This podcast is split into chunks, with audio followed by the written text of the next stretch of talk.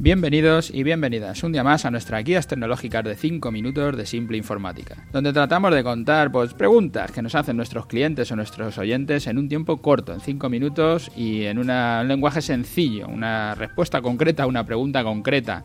Hoy nos encontramos en nuestro capítulo 202 y nos hace un oyente una pregunta, le han bloqueado el correo electrónico y le dicen que es por spam.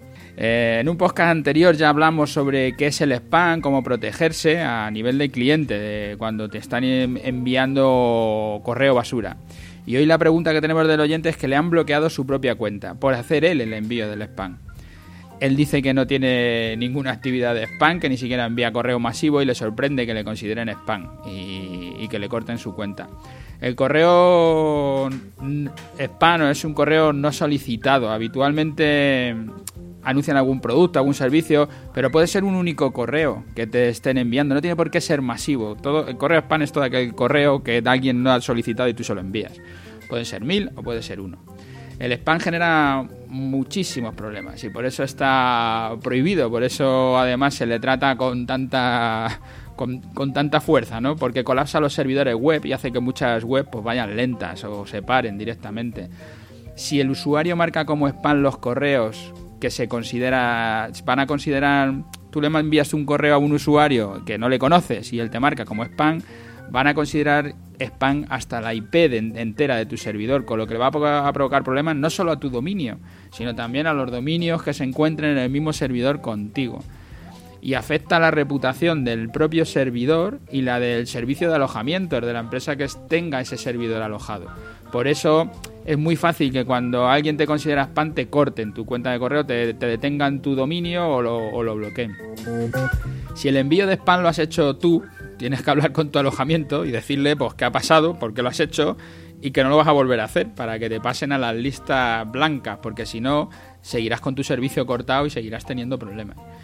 Y si no sabes quién lo hizo, como nos comentas, pues seguramente tienes un virus que le permite pues, hacer envíos en tu nombre a, un pirata, a un hacker, a, un spammer, a alguien que, lo que necesita son direcciones de correo electrónico y máquinas para sacar esos correos electrónicos. Y debes de tomar algunas precauciones, te comento abajo algunas, y luego habla con tu proveedor de servicio para que te vuelva a dar el servicio cuando estés limpio primero cambia las contraseñas de tus cuentas de correo y, pon unas que sean complicadas, ¿vale? Que sean difíciles para que no sea sencillo que vuelvan a entrar y te vuelvan a hacer lo que quieran. Instala un anti-malware en tu ordenador, los tiene gratuitos y no te pueden negar a hacerlo. Es una cosa que sería básica, ¿no? Por ejemplo, AVG, que funciona bien, es un antivirus y es un anti-malware y lo puedes instalar. Y ya te digo que es gratuito. Si tienes una página web, que a lo mejor es el problema, la tienes que mantener actualizada porque es un canal de acceso fácil para los hackers. Tanto si utilizas WordPress como cualquier otro gestor de contenidos, pues van teniendo huecos, van teniendo sitios por donde se pueden colar los hackers y utilizar tu máquina, tu, página web como sitio para poder hacer los envíos o, meter allí páginas de phishing para hacer capturas. Bueno, hay, es que hay mil métodos ¿no? para, que te, para que puedan utilizar tu dominio como, como página de recepción para conseguir correos electrónicos o para hacer los propios envíos. Y consulta los consejos para no recibir spam que, que dejamos en el programa anterior, que dejo enlazadas las notas del programa a nivel máquina, a tu nivel particular, ¿vale? ¿Por qué recibo tanto spam? Que se pregunta él. Además de que le cuesta la suya, resulta que él recibe mucho. Pues, pues, por eso mismo que estamos hablando. El correo electrónico es una herramienta de marketing excelente, porque todos los usuarios van a consultar su correo electrónico a diario. Es, es lo mejor que te puede pasar, mejor que las redes sociales. Y por muy poco dinero puedes enviar millones de mensajes.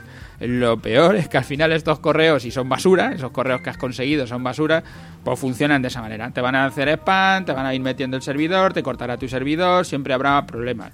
Con lo que no envíes correo no deseado.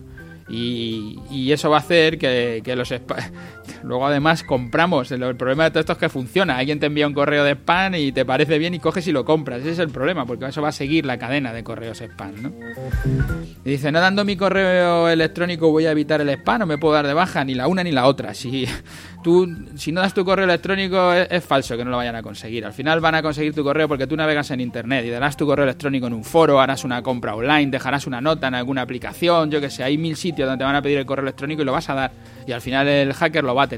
Y por 10 euros puedes comprar un millón de correos electrónicos y ahí irá el tuyo. Y por eso vas a recibir el, spam. Y nunca te des de baja de un correo spam porque lo que estás haciendo es validar que, que ese correo es bueno y entonces te llegará más correo basura todavía. ¿Y cómo consigue el spammer, el spammer nuestros correos electrónicos? Pues tienen mil maneras. Hay una aplicación que le llaman Address Harvester o segadora de direcciones, que es un robot que va buscando. Hay malware, como digo, que se instala en tu página o en tu, en tu equipo y puede enviar toda tu agenda o todo o tu móvil, que también pueden sacar los correos de tu móvil.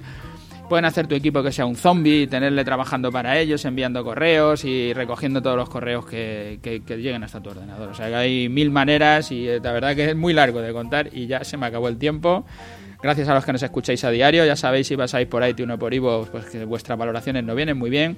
Y en simpleinformática.es, nuestro formulario de contacto para cualquier feedback que nos queráis saber. Hasta mañana.